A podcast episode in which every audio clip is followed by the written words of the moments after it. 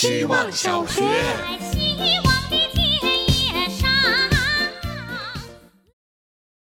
大家好，我是小杨，今天想分享一段经历。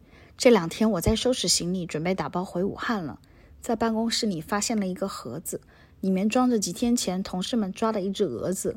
麦子很喜欢，完全不惧怕，但是这类动物实在是让我毛骨悚然。二零一二年，我去了尼泊尔徒步，走 A B C 小环线。印象极其深刻，是在山里住的一间农家乐，到处都是蛾子，只要看到我都尽力躲开。住宿的条件有限，冷水澡什么的早就习惯了，蚂蟥也习惯了。没有想到，在那个半夜，我迎来了人生最高难度的挑战。我起来上厕所，打开灯，推开门的瞬间，我看到了满屋子的飞蛾，多到成百上千只。等了半天，它们安静下来，密密麻麻停在不足一平米的厕所墙壁。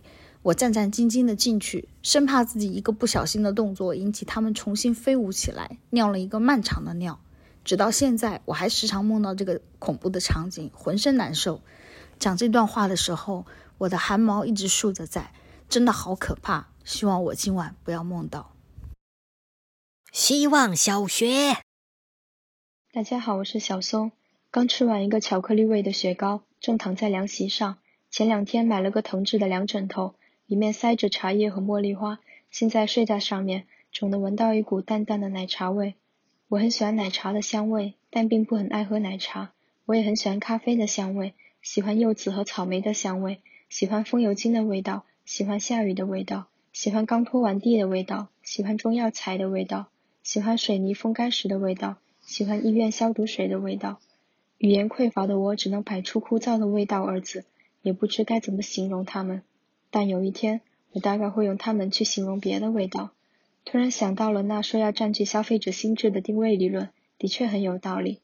上面提到的东西，我并不爱吃或是不能吃。有的东西还是闻闻就好，吃下去大概会破坏自己的幻想。希望小学。大家好，这是相信暗物质存在的小 A。当然，这不是小学生用量子波动速记课本的那种存在，也不是走进科学引力波证明灵魂存在的那种存在，是一种完完全全的不能使用的有关情感的存在。关于暗物质的科学组成，一本书的名字就可以概括。一想到还有百分之九十五的问题留给人类，我就放心了。可见宇宙对于他们来说都是陌生的，只是据说他们黑暗、稳定。远离光，却拥有质量和驱动宇宙的能量。我相信，离开了我们一百零五天的李医生是某种暗物质，离开了我十年的姥姥姥爷也是某种暗物质。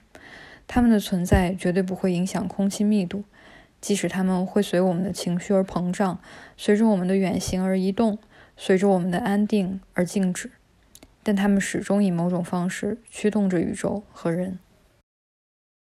希望小学。大家好，我是小坤。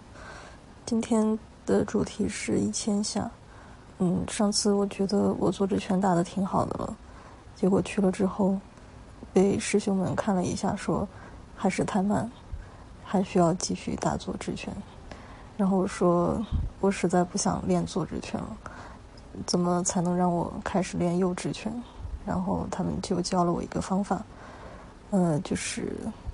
打一千下坐直拳每天，然后今天我就去试了一下。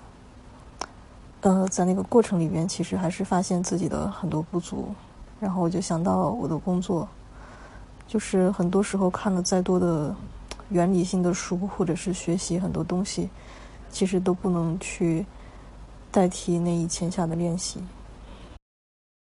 希望小学。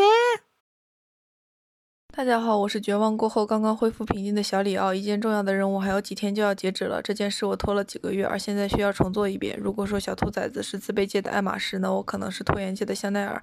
我的车是在考过科一之后，接近三年的最后两个月学的，奇迹般的拿到了驾照。类似的事情在我的人生中数不胜数，但却让我对自己深痛无绝。毕竟这可是个真正的马路杀手。